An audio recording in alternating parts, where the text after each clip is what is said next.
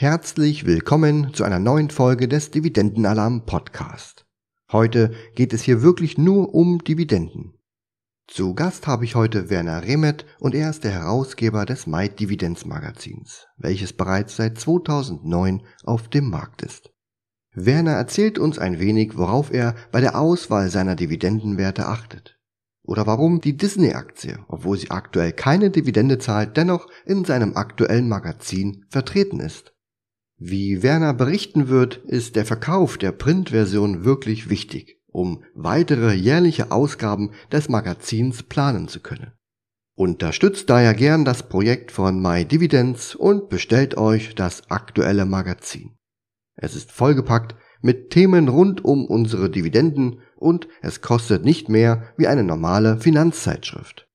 Auf www.mydividends.de findet ihr den Shop und könnt euch das aktuelle Magazin bestellen. Und nun wünsche ich euch viel Spaß mit dem kurzweiligen Interview. So, herzlich willkommen zu einer neuen Folge vom Dividendenalarm Podcast und heute geht es wirklich nur um Dividenden.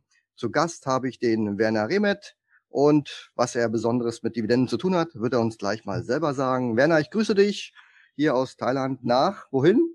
München. Nach München. Hallo, genau. grüß dich. Ja, Werner, sag ja. uns doch mal, was du mhm. mit Dividenden zu tun hast. Wahrscheinlich kennen die meisten dich vom Namen her noch nicht so, aber wahrscheinlich hatten sie alle dein Produkt schon mal in den Händen. Ja, das hoffe ich doch auch. Also mein Name, wie gesagt, Werner Rehmet und ich betreibe das Börsenportal mydividends.de. Äh, das kennen vielleicht äh, der ein oder andere schon.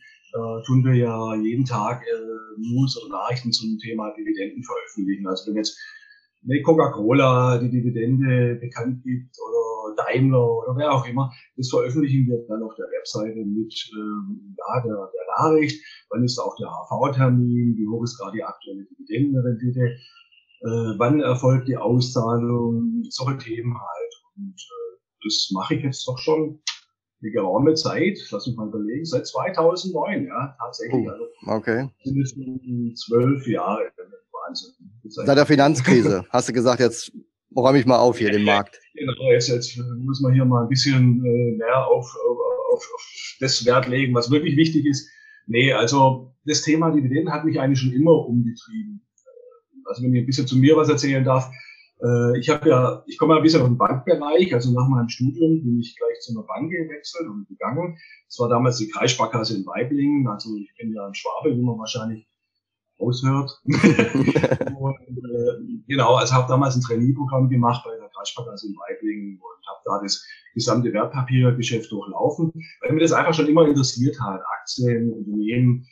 Und äh, genau, so bin ich halt äh, dahin gekommen, habe dann verschiedene Stationen gehabt im Wertpapierbereich, war dann in Stuttgart äh, bei der damals noch äh, Bayerische Hypotheken- und Wechselbank, äh, später dann die Hypovereinsbank nach der Fusion mit der Vereinsbank und war auch da als Vermögensberater tätig, also immer nur im Wertpapierbereich.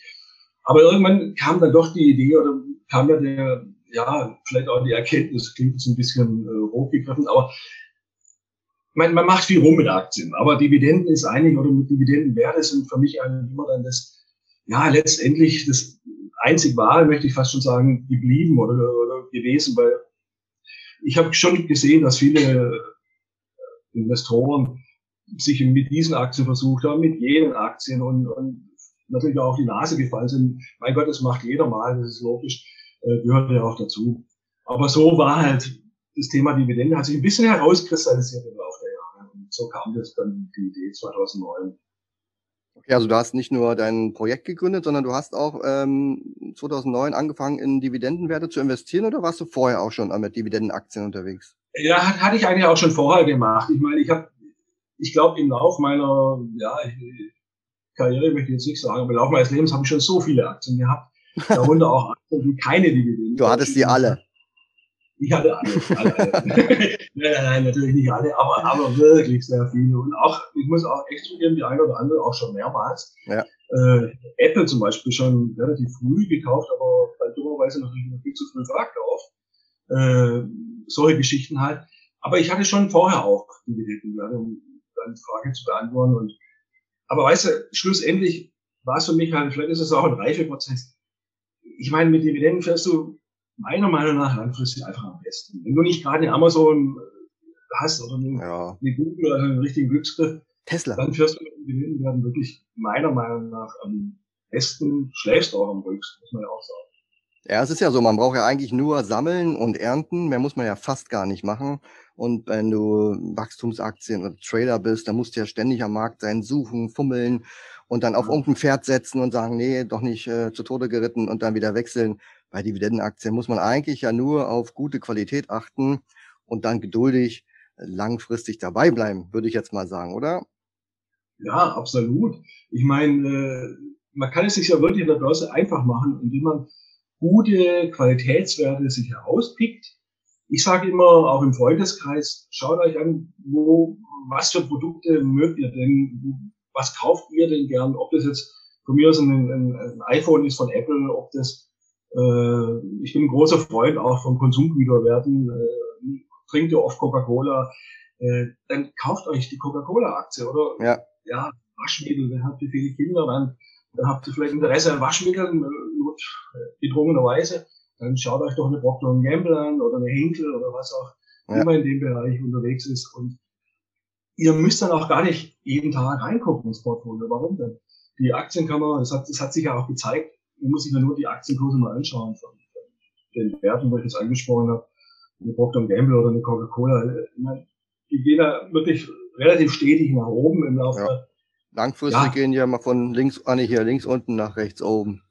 Ja, und. Sollte zumindest. Deswegen, deswegen, genau, ich will, hören jetzt vielleicht die Trainer nicht so gerne, aber man muss da nicht jeden Tag reinschauen. Man kann die Aktie kaufen und auch liegen lassen. Ja. Und vor allem, was ich dann auch gemerkt habe, man, man unterschätzt, habe ich auch selber gemacht, den Effekt, den, den du mit Dividendenanhebung hast. Wenn du jetzt Werte kaufst, die auch regelmäßig ihre Dividende erhöhen, nehmen wir jetzt Coca-Cola oder Procter Gamble, gibt ja genug andere auch, gerade Palmolive, äh, was auch immer, man unterschätzt das. Äh, denn wenn jetzt eine Aktie, äh, ich sag mal, zehn Prozent pro Jahr erhöht, was aber relativ viel ist, nehmen wir mal sieben Prozent, sieben Prozent pro Jahr erhöht, da hast du nach zehn Jahren die doppelte Dividende. Ja. Und das ist, das kommt ja, hin, ja. Das, die Zeit vergeht schnell. Und in der Regel ist ja dann auch der Kurs verdoppelt, das heißt, dein Portfolio ist dann auch doppelt so hoch. Das stimmt schon. Also sieben bis acht Jahre sollte mit soliden Dividendenaktien schon möglich sein. Übrigens, weil du es gerade erwähnt hattest, ich war auch bei der Hypovereinsbank, Mensch, dass wir uns da nicht mal in der Kantine begegnet sind. Ah, okay. Aber ich war in Stuttgart. Ich weiß nicht, wo warst ah, du? Ah, nee, wir waren ja in München. Aber siehst du, dann, ja, siehst du? dann hat sich das schon mal geklärt. Genau, in München bin ich jetzt erst, äh, was heißt erst, auch schon acht Jahre. Aber in der Bank war ich in, in Stuttgart bei der Hypovereinsbank. Ja. Okay. Du, ich habe gesehen in deinem ähm, Dividends, ähm, My Dividends Magazin, was du ja jährlich rausbringst, da kommen wir gleich noch zu, hast du auch mhm. ein ein Wikifolio vorgestellt. Wie lange mhm. betreibst du das denn schon? Und da sind ja schon knapp 150.000 Euro Anlagevolumen drin, habe ich gesehen. Wie läuft es denn ja. da? Du, also das, äh, das war mal eine Idee, das äh, läuft jetzt seit 2015 äh, mhm. von der Leserschaft auch, die dann gesagt haben, Mensch, mach, mach dir doch auch mal was im, im Bereich Dividenden. Und dann, äh, ich mache das Magazin äh, My Dividends zusammen mit äh, Anleger Plus. Das ist äh, genau die Schutzgemeinschaft der Kapitalanleger, kennt vielleicht der, der eine oder andere. Das ist ja das Anleger Plus Magazin, ist ja das, äh, die Zeitschrift von der Schutzgemeinschaft der Kapitalanleger. Und mit denen gemeinsam mache ich das Magazin. Äh, von mir kommen mehr oder weniger die Inhalte, aber das organisatorische Druck unserer Geschichten, mhm. Layout, da unterstützen die mich. Und in Zusammenarbeit mit denen haben wir dann mal gesagt, Mensch, weil die Leser das wirklich auch gewünscht haben, machen wir doch mal die Folio. Und mhm. das haben wir dann aufgelegt. Äh, ja, 2015, genau. Und läuft ganz gut. Also wir haben auf, auf lange Sicht jetzt, äh, also seit Anfang liegen wir auch über dem DAX oder den Vergleichsindizes wie, wie okay. Eurostox vom äh, nicht im Kursindex, sondern Performance-Index. Äh, man muss ja die Dividenden berücksichtigen. Also da, da schlagen wir uns ganz gut. Ich meine, wo wir jetzt ein bisschen, wir haben halt, äh, oder ich habe in den Wikifolio jetzt natürlich auch Werte drin, da die, die angesprochenen, also sagen wir, solide die Bekannten, ja. Werte. Momentan in der Börse ist es ja so, laufen vor allem auch zyklische Aktien. Und ja. deswegen ist auch der DAX relativ hoch, weil klar, viele setzen auf eine deutliche Konjunkturerholung, da haben wir ja auch schon die ersten Anzeichen. Aber in solchen Phasen, wenn die Konjunktur richtig stark anspringt, da sind wir im Wikifolio ein bisschen schwächer, weil natürlich zyklische Werte dann anspringen. Und wir haben weniger zyklische Werte wie früher. Weil ich bin nicht unbedingt ein Wahnsinnsfreund von zyklischen Aktien, kommt jetzt darauf an, wäre, aber Automobilwerte zum Beispiel ist jetzt nicht so mein Thema, ja. weil die sind schon konjunkturabhängig, stark konjunkturabhängig und äh, ja oder manche Industriezweige sind ja teilweise auch extrem anstrengend, wenn man die im Depot hat zum falschen Zeitpunkt. Ja, ja, das ist richtig. Wobei ich in der BASF zum Beispiel da ein bisschen äh, ausnehmen möchte. Klar sind die auch zyklisch und abhängig von der Konjunktur. Aber BASF ist meiner Meinung nach schon super Dividenden. Die haben auch dieses Jahr bekannt gegeben, dass sie die Dividende äh, halten. Ja. Und äh, haben auch eine hohe Rendite, Dividendenrendite. Mhm. Ich glaube, es ist auch eine Aktie, wo man im Grunde kaufen und, und liegen lassen kann. Also die sind ja auch Marktführer also, in ihrem Bereich. Ähm, was ich bei Deu was ich bei deutschen Werten immer so ein bisschen ähm, finde, ist, dass dort die Dividendenkontinuität wirklich schlecht ist. Du hast es ja auch in einem in einem Artikel oder Kommentar bei dir ähm, im Magazin ja auch erwähnt. Warum ist es eigentlich so? Warum, warum sind amerikanische Aktien einfach äh, deutlich qualitativer, was Dividendenhistorie angeht, als deutsche Titel? Ja. Kommt, kommt ein bisschen Wind, wird gleich Dividende gekürzt, gestrichen, ist alles ein bisschen schwieriger in Deutschland. Oder ja. Europa vielleicht. Ja, das ist, äh, gebe ich dir recht. Und das ist auch etwas, was wirklich nervt. Und ich meine, das, da muss man vielleicht ein bisschen ausholen. Ich meine, die angelsächsischen Länder, also Amerika natürlich, England, äh, die legen schon mehr von traditionell mehr Wert auf, auf eine einkommensorientierte Sicht. Also die wollen Aktien, die, die wollen, dass die Firmen ausschütten, die wollen die haben. Und das war schon immer so eigentlich, deswegen gibt es ja auch diese langen Dividendenhistorien in Amerika. Das ist ja Wahnsinn teilweise, wie viele Firmen wir haben, die schon seit über 100 Jahren eine Dividende ausschütten. Äh, auch in Kanada. So lange bin ich noch nicht mal am Aktienmarkt, ja. Ja, ja, ja, ja genau. Und äh, insofern ist es schon ein bisschen traditionell auch bedingt. Also, dass äh, in Amerika da viel mehr, viel früher schon Wert drauf gelegt wurde, auf, auf Dividenden. Äh, Großbritannien auch. Aber trotzdem müsste doch langsam, finde ich auch, die Einsicht in, in Deutschland eingekehrt sein, dass man da ja ein bisschen mehr Shareholder Value betreibt äh, ein bisschen mehr an den Aktionär denkt, weil immerhin beteiligt er sich an, an der Firma. Wenn du eine Aktie kaufst, hast du eine Beteiligung an der Firma. Das ist so. Ja, genau. Ich, ich finde, man muss es auch so sehen. Also ich bin beteiligt an was auch immer, BSF, äh, Coca-Cola, egal was. Äh, und so muss man das auch ein bisschen sehen. Aber ich finde es auch sehr, sehr schade und man hat es jetzt auch in der Corona-Pandemie gemerkt, dass einige Firmen ja doch relativ schnell die Dividende gestrichen haben oder gekürzt haben. Äh, schaut da mal die, die äh, Traditionskonzerne auch in Amerika an eine Procter Gamble, McDonald's, da hat keiner die Dividende gestrichen oder ja. Egal in welcher Krise jetzt, ne, in den letzten Jahrzehnten, ja. ja. Aber wenn die dann mal äh, äh, streichen oder kürzen, dann muss man wahrscheinlich genauer hinschauen und denken, oh, da ist wirklich was am Dampfen. Ja, das ist, das ist richtig. Und, aber das ist das, um nochmal auf deutsche Werte zurückzukommen, was mir dann auch nicht gefällt. Ich mag auch mehr die Zahlungsweise in Amerika, dass du eine vierteljährliche Ausschüttung hast, ja. Hast du ja bei europäischen Firmen auch oft, wenn du Unilever jetzt oder Royal Dutch, egal was, da, da, die haben zahlen ja auch oft vierteljährlich, das mag ich, das liebe ich. Erstens mal hast du viel öfter eine Auszahlung. Ja. Und B, merkt man die, den, den Abschlag, den die, klar, die aktiennotierte werden ja auch extra, ja. den Dividendenabschlag merkst du da kaum. Ja, richtig, ja. Mit 9,80 Euro oder wie viel, äh, das merkst du natürlich sofort. Ja. Äh, aber deswegen finde ich vierteljährliche Ausstellungen schon auch schön, schöne Sachen. Ja, oder wenn du am Chart wie bei Freenet einfach siehst, ähm, auf dem, im Jahreschart, wann die Dividendenausschüttung war, äh, da, da zerreißt sie alles. Ähm, ist in der ja, Tat so, dass sich natürlich so eine Dividendenrendite von vier Prozent dann mit einem Prozent pro Quartal einfach viel besser, ähm, viel besser anpasst. Ja, und so der mhm. monetäre Nieselregen, wie unser Kollege Christian Viröl ja mal schön sagt, ähm, bringt dann auch zahlreiche Zahltage mit sich. Und das ist ja dann auch angenehm für so einen Dividendeninvestor. Gerade für viele, die ja auch immer darauf achten, dass ein gewisser Cashflow jeden Monat kommt, wahrscheinlich weil sie dann später im Alter mhm. auch dann monatlich abschöpfen wollen, macht es durchaus Sinn, wenn es dann nicht nur einmal im Jahr, April, Mai, alles im Depot zubuttert und im November und äh, Februar sitzt du dann da und denkst dir, ha, hoffentlich ist bald wieder so weit. Genau, ganz genau. Und ich, ich glaube auch, die, die Sichtweise wird sich jetzt immer mehr durchsetzen. Klar, wir haben ein, ein niedriges Zinsniveau, äh, da müssen auch Institutionelle immer mehr schauen, wo kriegen wir denn unsere Einkünfte her. Früher war es einfach Lebensversicherung, äh, da gab es viele Geschichten, was man machen konnte, aber heutzutage ist es ja kaum mehr der Fall. Und deswegen, das Thema Aktien wird, glaube ich, schon immer noch populärer werden. Gott sei Dank, hoffentlich auch in Deutschland. Wir haben immer noch meiner Meinung nach viel zu wenig Aktionäre. Äh, wo sind wir jetzt? 10, 12 Prozent, glaube ja, ich. Ja, da kam jetzt gerade wieder ein ganzer Bus an mit neuen Aktionären, aber ich habe auch ein bisschen das Gefühl, das ist so wie zur Jahrtausendwende, da kamen auch ganz viele. Und die reiten jetzt natürlich auf allen möglichen äh, Trend. Ähm, was gibt's hier? Cannabis, Elektromobilität, was ja. haben wir noch? Wasserstoff. Ei, da bin ich mal nicht so sicher, ob die nicht im halben Jahr alle wieder äh, das sinkende Boot verlassen, wenn es ein bisschen volatil wird. Krypto ist ja auch noch ganz, ganz dramatisch. Alle, die, mhm. alle, die sich nirgendwo auskennen, sammeln sich dann auch noch bei Krypto. Also da wird echt eine Menge, Menge Geld, äh, sagt man, gewälzt, umgewälzt, umgeschichtet von einem Asset zum nächsten. Ja. Da bin ich echt mal gespannt. Du sag mal, jetzt haben wir über dein Magazin geredet und ich sehe im Hintergrund schon dein, dein Logo. Ähm, ja. Jetzt hast du ja vor zwei Wochen, glaube ich, das neue Magazin für 2021 veröffentlicht. Ja, Was genau. ist da? Kann, willst du es mal zeigen? Ach, schau mal. Oh, oh schwarz. Sieht Schwarzer was? Hintergrund, da hast du aber ordentlich Druckkosten gelassen, oder?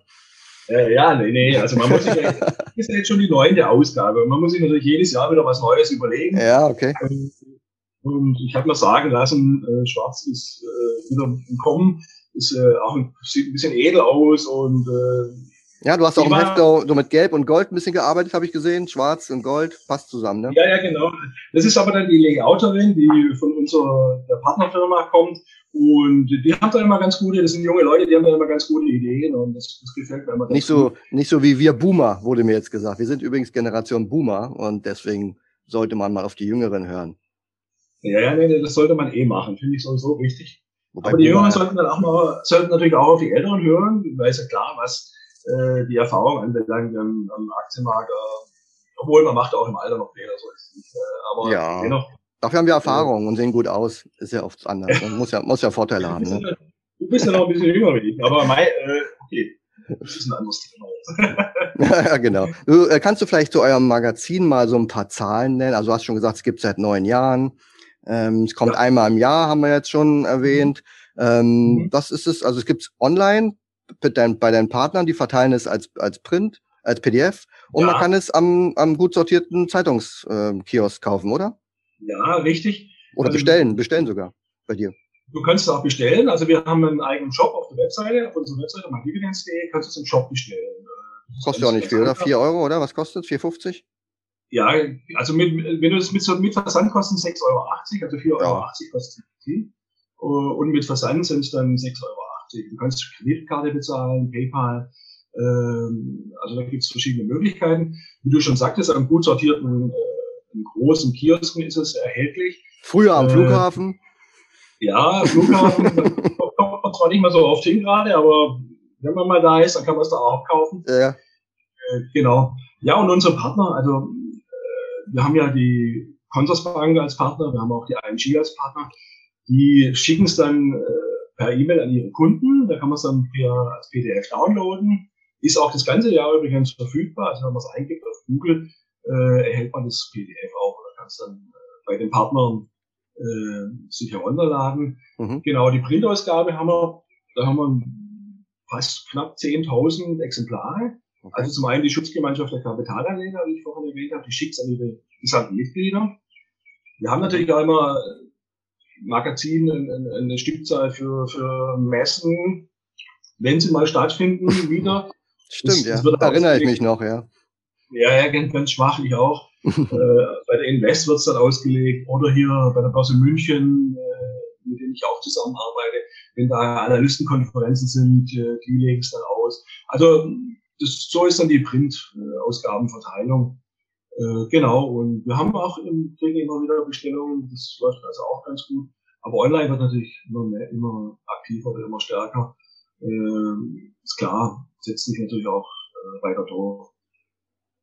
Ja, liest ja, und wie du sagtest, es ist das neunte Jahr, also 2013 haben wir es gestartet. War damals ein bisschen ein Versuchsballon, weil wirklich auch viele gesagt haben, Mensch, mach doch mal ein Magazin. Da habe ich, na ja gut, mache ich mal ein Magazin war noch eine ganz dünne Ausgabe. Ja, ich habe es jetzt nicht greifbar, aber ähm, war dann ein bisschen ein Versuchsballon, lief aber wirklich super. Und dann haben wir gesagt, komm, machen wir doch jedes Jahr. Und äh, ja, jetzt ist es schon die neunte Ausgabe. Ach, das geht noch ewig weiter. Weißt ja, die Generation wird ja, die wächst ja in dieses Thema Dividenden hinein. Jetzt hast du ja gerade angesprochen, das ist das neunte Heft.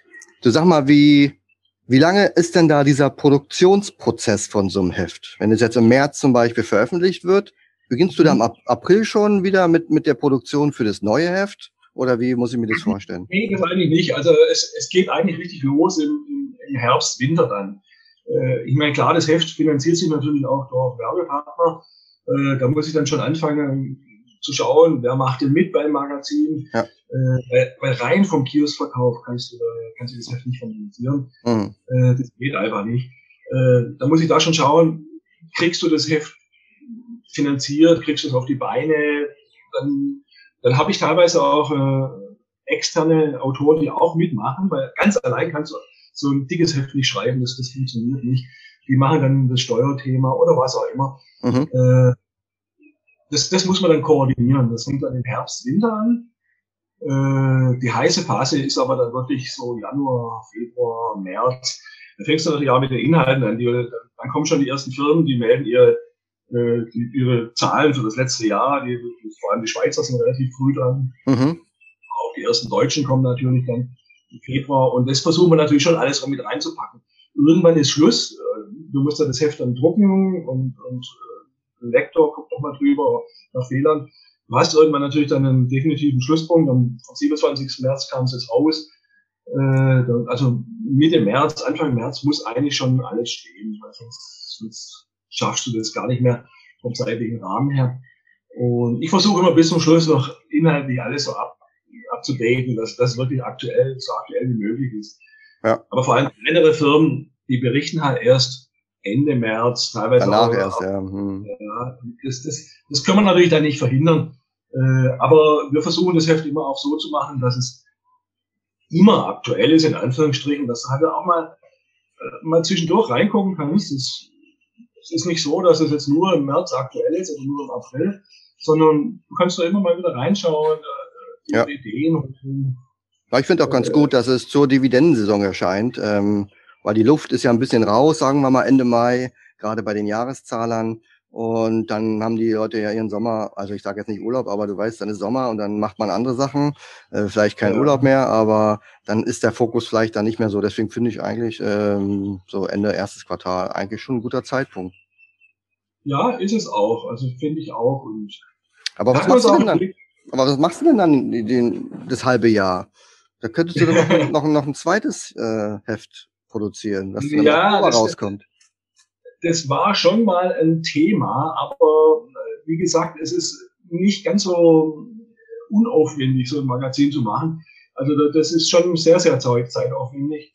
Und äh, wie du ja auch schon sagtest, die HV-Saison, die ist halt in Deutschland jetzt April, Mai, Juni, ja. da passt es. Wenn ich das jetzt, wenn ich jetzt im, im Herbst nochmal so ein Magazin machen würde, da hast du halt auch noch nicht, da kannst du dann nur Prognosen machen, mhm. wie die Dividende könnte dieses Jahr so und so ausfallen. Äh, ja, oder du nimmst was, ein anderes Thema, vielleicht sowas wie Wachstumswerte und dann nennst du das Ding Jahresendrallye. Ist ja auch so ein berühmtes Wort. Das ja. wird ja in der Regel im August, glaube ich, sagt der erste schon Jahresendrallye. Ähm, genau. Und dann hättest du noch ein zweites Magazin, wäre auch praktisch.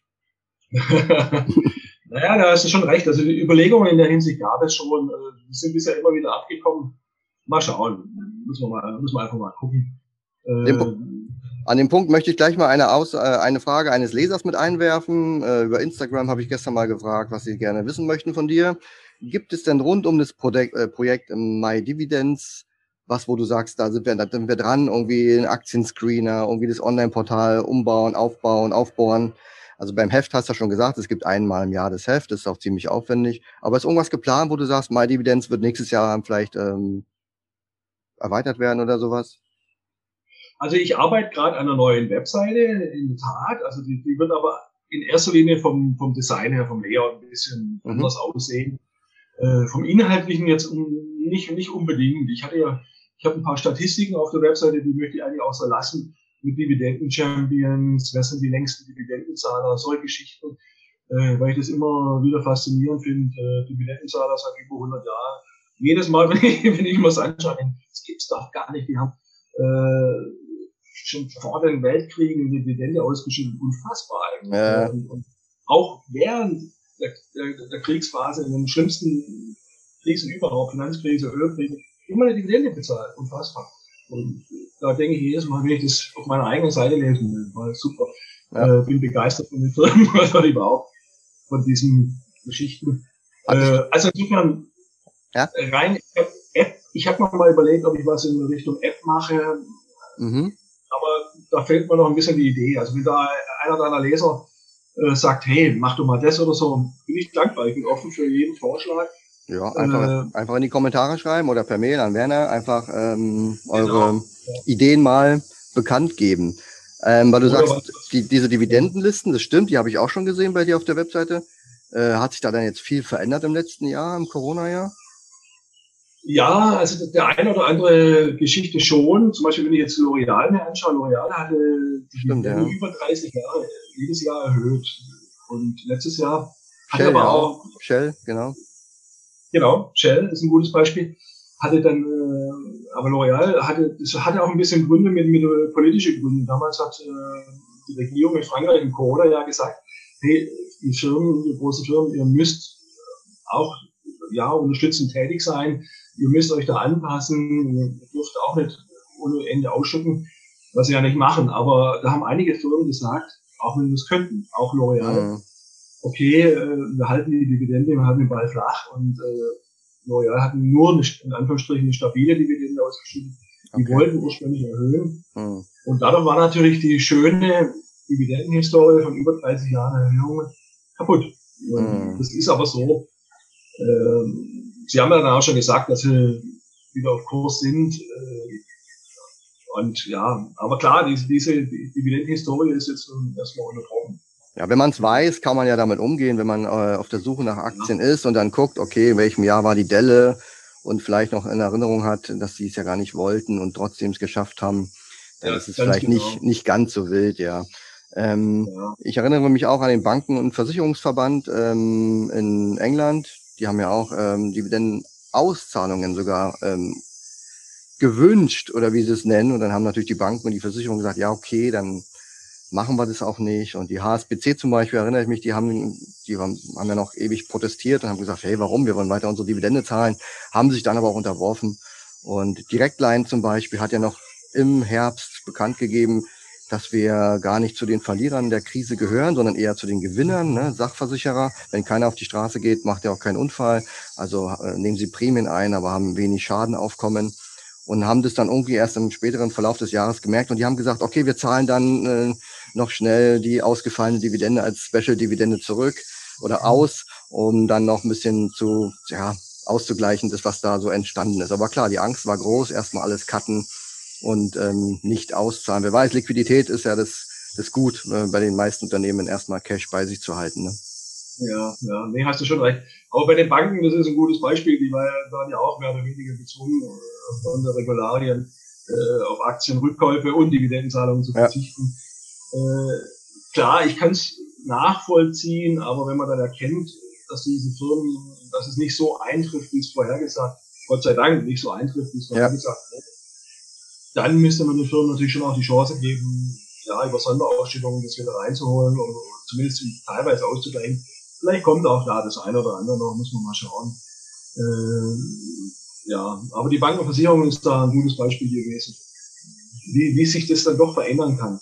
Und da muss man dann auch reagieren oder auch nicht. Ich meine, äh, Banken ist eh ein spezielles Thema, weil sie ja lange, lange Jahre gute Dividendenzahler waren. Ja. Ähm, in Amerika jetzt auch wieder sind, in Kanada, aber das Bankenumfeld hat sich halt doch verändert, stark verändert. Ja. Gerade die, äh, die heute viel mit Neo-Broker machen und so, die, die wissen, wovon man redet. Man geht heute nicht mehr so in die Filiale und, und macht sein Geschäft wie vor 20, 30 Jahren. Das ja, hat sich stark verändert. Viel Digitalisierung. Und auch äh, ja. gerade bei den Versicherungen ist ja auch, da geht man ja weg von den kapitalintensiven Versicherungen. Ähm, Unternehmen wie die Admiral Group mit äh, Sachversicherungen denen geht's gut, ja. Oder guck dir die Allianz an. Ich weiß nicht, wie viele Milliarden sie schon investiert haben, aber die Allianz ist ja auch bald ein Infrastrukturkonzern als ein Versicherungskonzern, ja. Ja, stimmt, ja. Ja, Wahnsinn.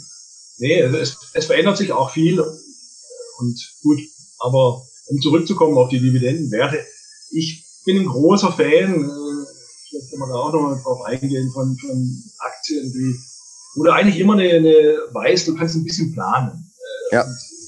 Planen bei Aktien, das klingt jetzt grob, aber ich meine, gerade so Konsumgüterwerte, äh, klar, das hört man oft, dass, dass, du brauchst diese Sachen einfach. Hat man jetzt ja. in der Corona-Pandemie. Auch in der Krise brauchst du es, ja, ist so. Ja. Da sitzt du denn da mit, in der Krise sitzt du denn da mit dem Magnum-Eis und denkst dir, wann ist die Krise vorbei? Ja, ja, ja, genau. Ja, das Unilever ist auch so ein Wert, da gehört die äh, Magnum dazu, Lamese, wo ich es für sehr interessant halte, weil, ja. weil sie eine, A, eine hohe Dividende haben und B, denke ich mal, langfristig machst du mit solchen Werten nicht viel falsch. Dazu zählen wie gesagt, auch die Procter Gamble, Nahrungsmittelunternehmen, äh, weil du das einfach immer brauchst. Und wenn wir uns mal die Bevölkerungsentwicklung anschauen, wie viele Menschen haben wir gerade auf der Erde? Ich glaube, siebeneinhalb Milliarden oder so. Warte, ich gucke kurz ja. nach. Ja, 7,6. aber es ist ja auch also, so, guck mal, die ähm, Procter Gamble oder Unilever, die haben ja hunderte von Marken und ähm, das war ja bei Procter Gamble, ich glaube im Zeitraum 2014, 15 so, dass sie einfach extrem aufgebläht waren, nicht aufs Image geachtet haben, äh, un mhm. unrentable Marken hatten, so wie, so wie es Kraft Heinz ja heute geht. Und dann haben sie einfach so ein Paket genommen, haben das einfach verkauft an Marken, für den Konsumenten ändert sich da draußen nichts. Ja? Du hast da deinen komischen Deo-Roller, du weißt gar nicht genau, wem der gehört, müsstest auf der Rückseite mal schauen. Und im Januar stand noch Procter Gamble drauf und dann später Coty oder irgendjemand anderes. Ja? Das heißt, die können einfach unrentable Sachen nehmen, einfach weggeben, die Marken, die ganzen Lizenzen, die ganzen Rechte und die und was alles dazugehört. Und die können sich einfach nur auf die rentablen Sachen konzentrieren, ein bisschen refurbished machen, die, die ganzen, das ganze Image und die Produkte ein bisschen frischer machen, so wie ja Kraft Heinz auch versucht, seine ungesunden Produkte einfach besser und äh, innovativer zu verkaufen. Ich glaube nicht, dass sie an den Inhaltsstoffen groß was ändern. Man weißt ja, ähm, wird ein bisschen gepusht und gepascht, gepuncht und gepusht. Aber mach das mal bei einer Siemens, ja, oder äh, bei BMW. Ja, dann, entweder werden die Autos gekauft oder nicht. Da kannst du jetzt nicht sagen, Mini geht zu Mercedes und dann geht es wieder zurück. Das hast du ja bei, äh, bei Chrysler gesehen, Daimler Chrysler. Das hat alles noch nicht so funktioniert. Und gerade dort im Konsumgüterbereich finde ich, also wenn du da mal die falschen Pringles im Depot hast, dann kannst du die viel leichter abstoßen und einfach neue Produktwelten auch dir zukaufen oder einfach neu erfinden. Also das finde ich macht diesen diese Branche eigentlich ähm, für mich sehr sehr interessant. Ja, ja, absolut. Und äh, gerade nochmal wegen der Bevölkerung, ich meine, wenn wir siebeneinhalb Milliarden haben, es gibt ja Prognosen, dass 2050 werden wir zehn Milliarden Menschen auf der Erde haben. Ja. Was heißt das? Das heißt, dass äh, immer mehr Menschen brauchen diese Produkte. Denn ja. in den Schwellenländern äh, wächst der Wohlstand. Die wollen dann auch, ja, Deo-Roller ist vielleicht ein schlechtes Beispiel, aber die wollen halt dann auch ihre Produkte haben. Ja. Von L'Oreal, die Kosmetikprodukte haben, äh, wollen teilhaben an dem Wohlstand und, und die kaufen dann sowas. Also ich will jetzt nicht sagen, die Nachfrage wird immer da sein, aber tendenziell bist du, glaube ich, mit solchen Werten schon besser, äh, ja, oder hast du eine bessere Planungssicherheit. Äh, wie gesagt, gibt's bei Aktien nicht, aber hast du eine bessere Planungsmöglichkeit. Du hast einen regelmäßigen Cashflow, du weißt, in Krisenzeiten funktioniert das Modell auch. Und das gefällt mir halt auch so gut an diesen Werten. Die sind langweilig teilweise, aber langweilig ist auch gut. Warum nicht? Ich meine, ja, aber sind auch erfolgreich, muss man sagen. Also wer langweilig bedeutet für mich jetzt eher wenig negativ, sondern eher, du musst dich da nicht kümmern oder jeden Tag gucken oder irgendwie nachts unruhig ja. schlafen. Die laufen ja trotzdem von links unten nach rechts oben. Also vom Ergebnis her sind sie alles andere als langweilig. Aber klar, wenn du sagst, wie so ein Trader, der jeden Tag da auf seine blinkenden Kurse achtet, ähm, das ist damit null zu vergleichen, ja. Was interessant ja. ist übrigens in dem Bereich ist, das habe ich letztens erst gelesen, ähm, das sind die Aromahersteller. Die kannst du alle gar nicht aussprechen. Ich glaube, Sumrise ist einer, den kann ich noch aussprechen, die anderen beiden kann ich gar nicht aussprechen. Ähm, das ist interessant, dass zum Beispiel die Aromen viel wichtiger und gefragter werden, weil ich glaube, von den ganzen Erdbeerjoghurts habe ich gelesen, sind nur 25 Prozent überhaupt nur mit echtem Erdbeergeschmack. Und ja. 75 Prozent sind schon Erdbeeraromen. Und das ist ja. ja. in ganz vielen Bereichen, dass dort mit Farbstoffen, Aromen gearbeitet wird. Und wenn du sagst, wir, wir werden nochmal 50 Prozent ähm, an ähm, Menschheit ähm, wachsen in den nächsten Jahren, dann werden wir aber nicht äh, noch mehr Erdbeerfelder anlegen können. Also ich finde, das sind auch ganz spannende Unternehmen, ähm, mhm. die man ähm, langfristig durchaus auch im Depot mal ähm, aufnehmen könnte. Ich glaube, da hattet ihr sogar eine in eurem Heft. Komme jetzt nicht auf den Namen, ja. will, mich, will mich jetzt nicht verausgaben mit dem, mit dem Sprachen, aber ähm, Gut, es gibt da die Schweizer Gimodor, die, die ich für sehr, sehr interessant halte, aber wie du auch erwähnt hast, sind Simweis aus Deutschland. Ich meine, die sind ja auch in dem Markt tätig. Und, ja. und wenn, man, wenn man sich das mal anschaut, wie du sagst, äh, bei, ob es jetzt Lebensmittel sind, im Joghurt, auch Zahnpasta mhm. hat man oft. Äh, die schmeckt halt dann nach Peppermints, die andere schmeckt, äh, keine Ahnung, äh, nach dem. Aber auch in, in Kaufhäusern wird immer mehr mit Aromen gearbeitet, also Duftstoffe ja. hast. Äh, wenn, du, wenn du einkaufen gehst, im Automobilhaus. Automobil, genau, ja. Flugzeugbau, ja. ja mhm. Da arbeitet man auch mit Duften, Düften. Das spricht die Menschen an und die kaufen dann eher äh, das Produkt. Also ich, ich halte es auch für einen hochinteressanten Markt, ja. der auch gar nicht so ja, populär, aber man, findet, man liest halt gar nicht so viel äh, oft drüber. Und diese äh, Werte halte ich auch für sehr interessant, weil das Wachstum einfach vorhanden ist. Und wie gesagt, man kann für die Bevölkerung es wird nicht mehr Erdbeeren geben, es ist einfach so, also braucht man Duftstoffe und Aromastoffe. Ja. Das sehe ich auch so. Das halte ich auch für einen hochinteressanten Markt generell. Ja. Jetzt hast du in deinem Vorwort geschrieben, ähm, dass sich gerade im letzten Jahr die Spreu vom Weizen getrennt hat. Ja. Ähm, was, was, was ist denn deine Meinung? Auf was kommt es denn bei guten Dividendenwerten an? Also klar, ich habe jetzt auch ganz viele Kriterien, die ich überprüfe, aber wo du sagst, vielleicht die Top 3, wenn die passen, dann hat man schon mal die, die halbe Miete. Was würdest du da empfehlen? Also das, das, das erste, das A und O ist natürlich das Geschäftsmodell. Du musst anschauen, was macht die Firma. Es ist in einem interessanten Markt tätig, in einem, in einem Wachstummarkt, wie wir jetzt schon gesagt haben, bei Konsumgüterwerten. Vielleicht Lebensmittel zum Beispiel wäre auch gut, wa? Genau. Aber Lebensmittelgeschichten äh, gegessen und getrunken wird immer, klingt ja. abgedroschen, aber ist halt einfach nur mal so, äh, genau, was macht die Firma eigentlich? Äh, ist es ein solides Geschäftsmodell? Dann solltest du dir natürlich die Dividendenhistorie anschauen. Die haben, die schon eine interessante Historie von, sage ich mal, mindestens zehn Jahren an Dividendenanhebungen? Wie lange schütten die schon überhaupt aus? Äh, tun die in Krisenphasen nicht sofort in Panik schreien, oh, wir müssen die mhm. Dividende äh, sofort streichen? Das hat, damit, das meinte ich auch im letzten Jahr, da trennt sich die Spreu vom Weizen. Man hat wirklich gesehen, wer agiert in diesem schwierigen Umfeld, was es ja wirklich ist und war oder und noch immer ist leider, äh, wer reagiert da besonnen, wer hat ein gutes Geschäftsmodell, wer das Modell funktioniert, da muss man drauf achten und äh, die Dividendenkontinuität sich dann anschauen. Ausstellungsquote ist auch natürlich wichtig, dass sie nicht wirklich volle Kante hier äh, ausschütten mit 100 Prozent, was auch den einen oder anderen Wert gibt am Markt. Äh, weil klar, wenn dann mal Probleme gibt, sind das die ersten, die streichen oder streichen müssen. müssen. Äh, hast du jetzt nur eine Quote von 25 bis 30, 50 Prozent, was 50 Prozent ist eigentlich schon eine akzeptable Quote, dann kannst du auch mal sagen, hey, in so einem besonderen Jahr gehe ich jetzt auch mal hoch auf 60, um meine oder 70, um meine Dividende ja. zu halten. Schlechte Jahre. Aber ich weiß genau, ja, mhm. ja ich, ich weiß genau, ich lebe nicht über meine Verhältnisse und das ist ja auch wichtig.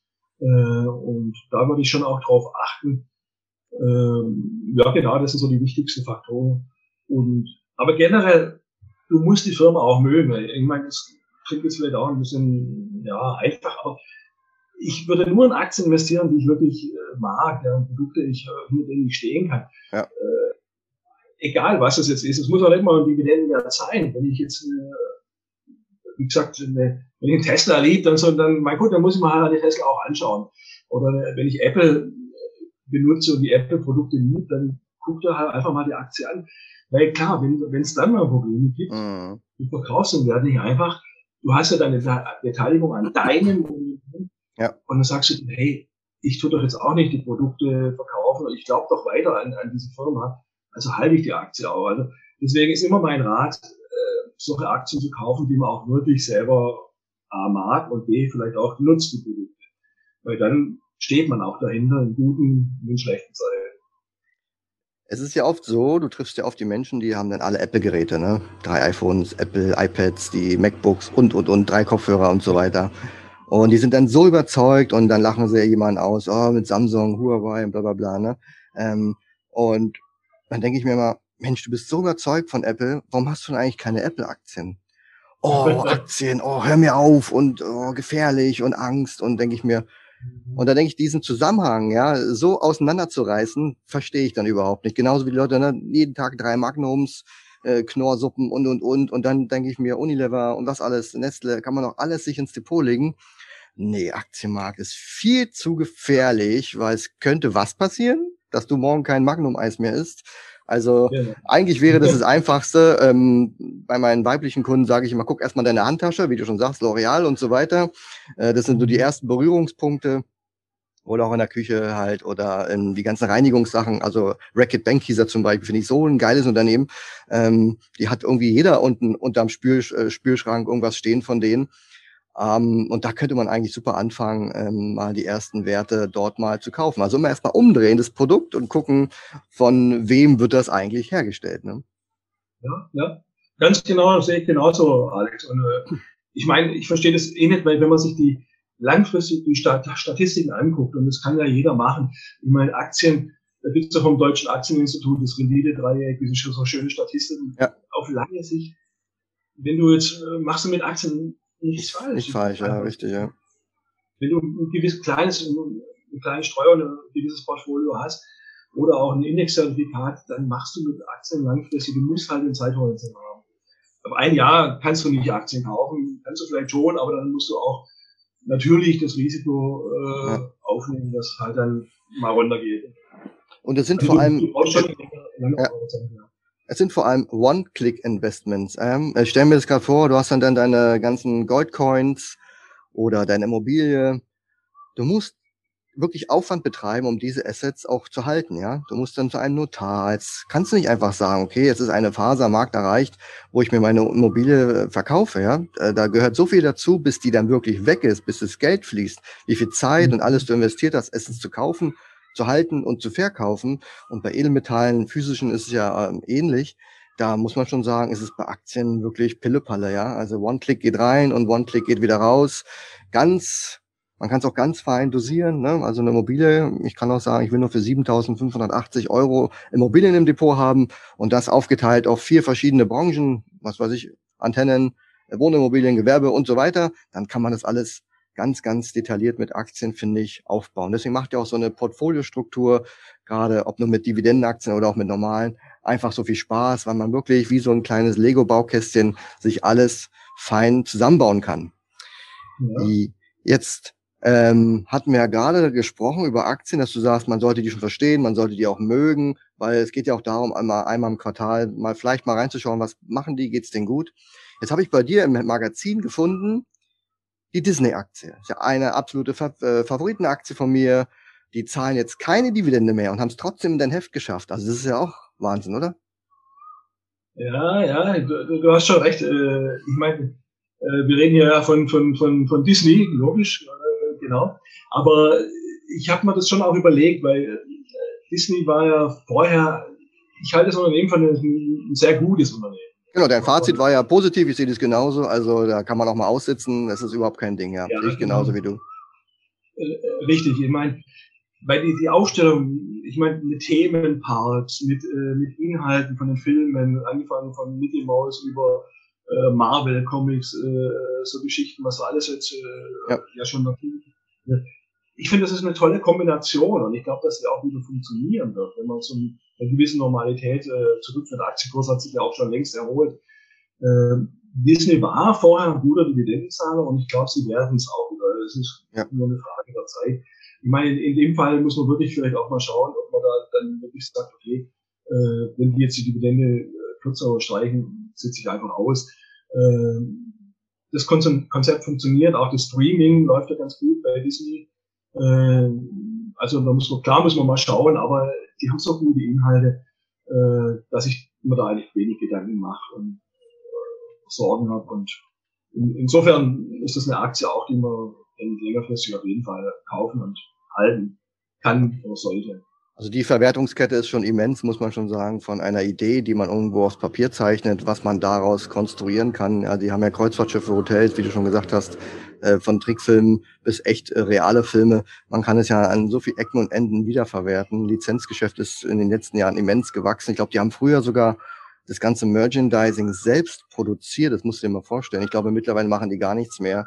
Die geben nur noch die ganzen Toilettendeckel und äh, Bettwäsche, alles nur noch an Mattel und wie sie alle heißen, an Lizenzpartner abkassieren da ihre acht Prozent und und ja, ähm, haben mit diesem ganzen Kram eigentlich gar nichts zum tun, ja. Und ähm, das ist schon immens und ähm, das Streaming hält jetzt wirklich die Aktie hoch, gerade die Fantasie auch, die dort entsteht, weil ähm, viele haben so ein bisschen gelächelt am Anfang, ja gut, wer braucht denn schon Disney-Streaming, ne? Und jetzt haben sie schon ähm, die 100 Millionen Grenze erreicht, die sie ja wahrscheinlich äh, vier, vor 2024 noch nicht mal knacken wollten. Mhm. Also es ist ein absolutes Erfolgsrezept. Ähm, und ich bin auch positiv. Ich habe ja vor dem Crash leider noch ähm, meine Position vervierfacht, also nicht direkt, sondern äh, etliche Monate vorher. Ähm, damals hatten sie es angekündigt mit dem Streaming-Dienst und dann konnte man sich ausrechnen, okay, wenn jetzt alles so wächst und es kostet mittlerweile, glaube ich, 80, 90 Euro im Jahr, dann ist der Cashflow immens. Also hätte man eine Verdopplung damals sich ausrechnen können. Und ja, ich denke mal, da werden wir auch wieder zurückkommen, wenn jetzt alle wieder öffnen Hotels und ähm, in die Schiffe wieder fahren. Die haben sogar Flugzeuge, ich weiß nicht, ob du das wusstest. Ähm, ähm, alle Fl Flie Flieger, die praktisch nach Orlando fliegen, von verschiedenen mhm. Destinations, wo die Europäer und alle ankommen, also von Atlanta und so und Cincinnati. Von da fliegen Disney-Flugzeuge. Also sie haben sogar eigene Flugzeuge mit Disney innen, Disney außen. Und das mhm. soll schon mal äh, eine Art Vorstimmung äh, den, den Fluggästen bringen und die, die mhm. noch gar nicht geplant hatten, in Orlando zu Disney zu gehen, natürlich auch nochmal zu überzeugen. Also da wird auch ah, mal nee, gut, wenn, wenn, die, wenn die Flugzeuge wieder, wieder starten. Mhm. Ja, klingt gut, ja. Genau. Also, nee, also bei, Disney, bei Disney bleiben wir also an Bord, auch wenn die keine Dividende zahlen. Deswegen war ich, ähm, fand ich gut, dass du es auch in deinem Heft mit reingenommen hast. Ich glaube, der einzigste Wert, oder? Der keine Dividende zahlt, der ins My Dividends Heft geschafft hat. Ja, ich denke, ja, hast du recht. Ich glaube auch, ja.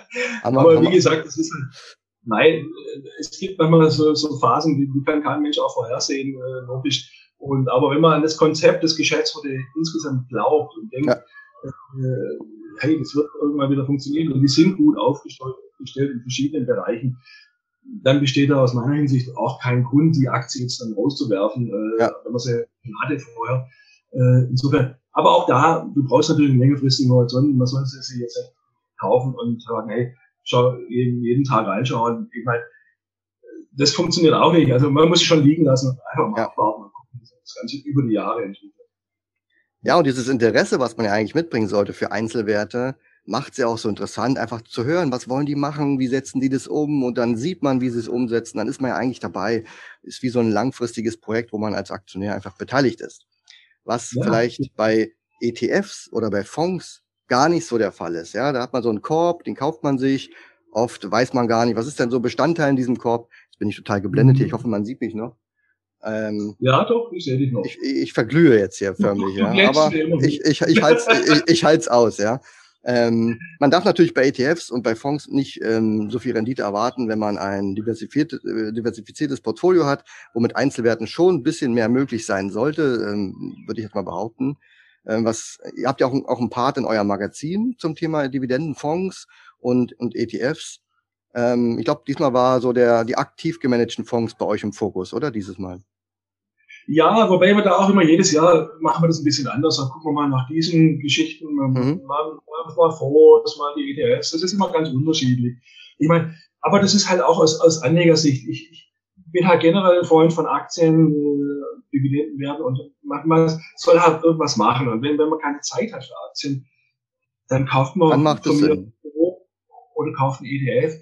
Man kann auch monatlich ansparen, ganz tolle Geschichten. Und das wollen wir einfach ein bisschen rüberbringen, dass es da halt verschiedene Möglichkeiten gibt, dabei zu sein. Und wie gesagt, wenn du keine Zeit hast, dann, dann kauf da einfach ein Fonds oder, oder ein ETF. Äh, von mir ist auch nur auf den DAX, weil der DAX mhm. hat sich ja auch wunderbar entwickelt. Äh, wann wurde er aufgelegt? 88 oder so, so bei 1000 Punkten. Wo stehen wir heute? 15.000. Ja. Wunderbar. Äh, sind, keine Ahnung, 7, 8 Prozent pro Jahr gewesen. So eine super Geschichte. Und genau. äh, bevor man gar nichts macht, lieber sowas und äh, ansparen, egal wie. Äh, Hauptsache man ist dabei am Aktienmarkt. Äh, und klar, aber es macht natürlich, mir macht es mehr Spaß, einzelne Aktien zu haben, wir auch. Ja. Und, ja, vor allem, vor, allem, wenn ich, wenn ich dieses Ergebnis dann teilweise sehe, da war jetzt ein Fonds dabei, wir müssen jetzt gar nicht über den Namen reden, äh, sollen die Leute mal ruhig in dein Heft reinschauen. Ähm, die Performance, ich glaube, du hast fünf Jahres Performance, im Schnitt 4,x und die mhm. Total Expensive Ratio, also die, die Kosten, ähm, die der verursacht hat, waren bei 1,9 Prozent. Da denke ich mir auch, okay, für wen eignet sich so ein Fonds, inklusive Dividenden? ähm, Aspekt, aber ich finde da mit zwei, drei Einzelwerten oder, oder ein ETF, da ist man ja schon locker oder wie du schon sagst, selbst der DAX liegt ja schon bei weniger Kosten und einer besseren Performance. Also bei manchen Fonds frage ich mich schon, ob der versucht, das goldene Ei zu finden und dann doch bloß so ein Alu-Ei zu verkaufen. Ne? Hm. Nee, klar, hast du natürlich recht. Äh, wobei ich jetzt, man, man muss sich schon die Performance auch angucken, aber äh, klar, lange Sicht, ich meine, drei bis fünf Jahre ist schon eine, eine Nummer, wo man eigentlich auch ein bisschen Performance bringen sollte. Äh, hast du schon recht. Man muss sich das äh, genau angucken, aber wie gesagt, wir wollen immer ein bisschen Überblick bringen, was, was kann man machen. Ja. Äh, wir, berichten natürlich auch nicht jedes Jahr über die gleichen Fonds, sondern stellen dann auch mal andere Investmentfonds vor. Und da ist natürlich auch der eine oder andere dabei, der hat halt nicht ganz so gut abgestimmt, aber wir tun da nichts von den Tisch kehren, sondern wollen das klar verdeutlichen. Ja, finde ich gut, ja. Ja, Liegt ja auch an jedem selbst, einfach dort nachzuschauen und zu sagen, kaufe ich das und äh, habe mir vorher Gedanken gemacht genau. oder kaufe ich das, weil ich das irgendwo in irgendeiner TV-Sendung gehört habe und der, der soll gut sein und dann äh, sich ärgern nach drei Jahren, ja, der hat ja gar keine Performance abgeliefert und dann denke ich mir oft, na gut, aber vorher ja auch schon nicht, ne? Ist ja dieser berühmte, ja. wie heißt denn dieser berühmte Crash Manager hier mit seinem, ach, nennen wir lieber nicht den Namen, ähm, egal, lass gut sein. Ja, ja, ich weiß, äh, ich weiß, wie du meinst, aber wir jetzt auch nicht drauf, ja. Ja, ja, okay. äh, Mustermann heißt er. Genau. genau. Apropos Wikifolio fällt mir noch ein vorhin. Ähm, da hatte ich noch einen Nachtrag. Ich hatte auch mal ein Wikifolio, schon vor einigen Jahren. Da gab es mhm. die Problematik, dass keine Dividenden mehr ausgeschüttet wurden, zumindest bei US-Werten. Ist es wieder, funktioniert es wieder oder wie, wie ist es bei euch? Nein, das ist leider immer noch so. Das ist auch einer der ah, Gründe, okay. warum wir relativ wenig US-Werte im Wikifolio haben. Okay. Das ist vielleicht aufgefallen. Ich bin schon ein Freund von amerikanischen Werten, aber ich habe relativ wenige im, im Wikifolio. Momentan sind es nur zwei. Und ich agiere da teilweise auch so aktiv, dass wir das äh, vorher verkaufen vor der Ausschüttung. Ah, okay. Und äh, beim Ex-Dividendentag dann wieder kaufen, um mhm. das zu umgehen. Das ist eine steuerliche Problematik, da will ich jetzt gar nicht näher darauf eingehen. Mhm, ja. Ist aber ein Ärgernis und äh, aber ist einer der Gründe, warum wir auch relativ wenig äh, amerikanische Werte drin haben, obwohl ich ein Freund bin von amerikanischen Werten. Äh, genau, aber das hoffe ich schon auch, dass ich das irgendwann legen werde. Warum hast du dann dein Wikifolio äh, eingestellt? Ja, eben, äh, aus, aus diesem Grund, ja. Ich hatte damals auch eine halbe Million Aum war, glaube ich, schon drin. Also äh, Anlegervolumen war knapp eine halbe Million. Und dann kam mhm. diese Meldung erstmal und bis auf weiteres. Und dann, dann dachte ich mir aus, und ja gut, aber äh, die, weißt du, bei Quartalszahlern, kommt alle drei Monate eine Ausschüttung. Wie lange soll ich da warten? Und wenn du sagst, dass die Thematik besteht bis heute, dann war das ja der richtige Schritt, da aufzuhören, weil es hat gar keinen Sinn gemacht mit Dividendenwerten. Klar, der Fokus auf US-Werten und dann bekommst du die Dividende nicht ausgeschüttet. Das äh, war in der Tat ein bisschen blöd. Und dann habe ich das eingestellt. Also irgendwann ähm, hat es dann keinen Sinn mehr gemacht. Und dann habe ich mich mehr auf meinen Dividendenalarm konzentriert und seitdem gut ohne ohne Wikifolio halt, aber ich habe halt mein mein Depot kann man sehen und ich habe halt ein Musterdepot ähm, was mhm. man auch ähm, mit verfolgen kann. Das reicht den meisten, um zu verstehen, wie ich vorgehe. Bei mir ist ja der Fokus auf Unterbewertung. Da geht es jetzt nicht oft um die Höhe der Erträge, deswegen mal ist, sage ich mal, eine, eine Shell dabei mit sieben Prozent oder auch eine Disney jetzt ähm, mit zuletzt, glaube ich, 1,2 Prozent Dividendenrendite. Ähm, aber die Mischung macht's und die Gesamtperformance aus Kurs und Ertrag ist bei mir halt so ein bisschen relevant. Wie ist es bei dir mit Unterbewertung oder wonach gehst du achtest du dann drauf, dass, dass eine Aktie unterbewertet ist oder kaufst du gerne, weil du sagst, jetzt ist Geld da, jetzt will ich was investieren? Also eigentlich weniger, weil ich mal klar schaue den Markt jeden Tag natürlich an, weil wir auch jeden Tag äh, über die Aktien berichten. Äh, und wenn ich dann mal merke, es ist eine Krisensituation da bei dem einen oder anderen Wert, dann schaue ich mir das schon an. Äh, vielleicht kann man das ja nutzen. Aber generell bin ich eher der Meinung, du an eine Firma glaubst oder das Geschäftsmodell, dann kann man die Aktie ist mal ein bisschen übertrieben gesagt, jeden Tag kaufen, also ja. unabhängig von, äh, von, von, von der Marktsituation und, und auch von wie stark oder wie weniger stark die Firma gerade läuft. Also da bin ich eher ein bisschen ja, entspannter, aber äh, eher vielleicht wenn einer sagt, okay, wenn ich jetzt 10.000 Euro zur Verfügung habe, dass ich sage, okay, butter jetzt nicht dein gesamtes Geld da rein, sondern mach mhm. erstmal ein Viertel, 25 Prozent in die Aktie oder 30 Prozent und dann schau einfach mal. Wenn es nach oben geht, wunderbar, bist dabei. Mhm. Äh, Wenn es nochmal runter geht, dann kauf nach. Dann hast du noch ein bisschen Liquidität. Das halte ich für eine ganz sinnvolle Strategie bei Einzelwerten jetzt. Mhm. Ähm, aber nicht so, dass ich jetzt gucke, Mensch, äh, das ist jetzt ein interessanter Wert. SAP war so ein Thema, wo die jetzt die Problematik hatten mit, mit dem Managementwechsel oder auch dann äh, mehr oder weniger Gewinnwarnung, ja. wo ich gesagt habe, hey, eigentlich halte SAP für eine ganz interessante Firma. Auch von der Dividendensicht her, äh, da kann man sich dann schon auch mal angucken, wirklich. Äh, aber kommt immer auf den, den Einzelfall dann. Mhm. Und so ähm, grundsätzlich mit Turnaround-Kandidaten, da sagst du schon SAP, da gab es einen ordentlichen Einbruch, äh, so Kraft Heinz und solchen Werten, die dann wirklich mal so zwei Jahre wirklich durchhängen und wirklich sich gedrittelt haben. Bist ja. du dann auch interessiert oder sagst du mir, das ist mir zu viel? Und doch bin ich schon auch, das schaue ich mir dann schon auch an. Äh, bei Kraft Heinz, da denke ich halt auch, klar, das ist ein, ich meine, das ist ein Weltkonzern, die geht nicht von heute auf morgen hops oder was. Ja. Äh, klar, die, Produkte, man kann streiten über Fertigprodukte, wo die auch viel im Portfolio haben, ob das noch der Trend der Zukunft ist, aber es wird sein und die, die machen ja auch immer mehr gesündere Produkte. Doch, doch, das schaue ich mir schon auch mal an. Selbst auch die Ölbranche war ja letztes Jahr ein Thema. Ich meine, die hat teilweise ja so verrissen. Äh, Stimmt, das äh, fast Rohöl gab es ja äh, gewisse Zeit im Terminmarkt ja, genau. für lau, oder? Für gar nichts. Geld, Geld bekommen, wenn du Öl ja, genommen genau. Nee, also da kann keiner sagen, hey, Öl geht jetzt von heute auf morgen, brauchen ja, nicht mehr. Das wird nicht so sein. Auch wenn Elektrofahrzeuge immer mehr kommen. Die also Leute haben, die meisten, die meisten Leute, die so argumentieren, haben noch nicht verstanden, dass der ganze Plastik, was wir hier um uns rum haben, aus Öl besteht halt, ne? Und nicht aus ja. Bambus. Ja, genau. Nee, und also sowas gucke ich mir dann schon auch an, weil, oder halte ich für interessant. Äh, aber kommt irgendwann immer auf den Einzelfall an ja, muss mal gucken. Aber ne, gibt's durchaus dann interessante äh, Sondersituationen. Hast du schon recht. Gut, Werner, dann bedanke ich mich an der Stelle schon mal für das äh, sehr interessante mhm. Gespräch. Ähm, wie sieht's denn bei dir jetzt aus? Jetzt ist das Magazin draußen, jetzt könntest du ja eigentlich erstmal Urlaub machen, oder? Wie ist bei dir die Planung jetzt? Naja, Urlaub wäre ganz schön, äh, aber ich glaube momentan, wenn du hier in Europa bist, äh, München, Deutschland, ist nicht so einfach gerade. Also Planungen bestehen, ja, Planungen bestehen äh, leider momentan nicht. Ich würde sehr gerne gehen, äh, aber ja, es sieht momentan nicht so gut aus. Und, äh, aber schauen wir einmal, einfach mal, wir, das wird sich auch wieder ändern und dann werden wir auch wieder in Urlaub gehen können. Ja.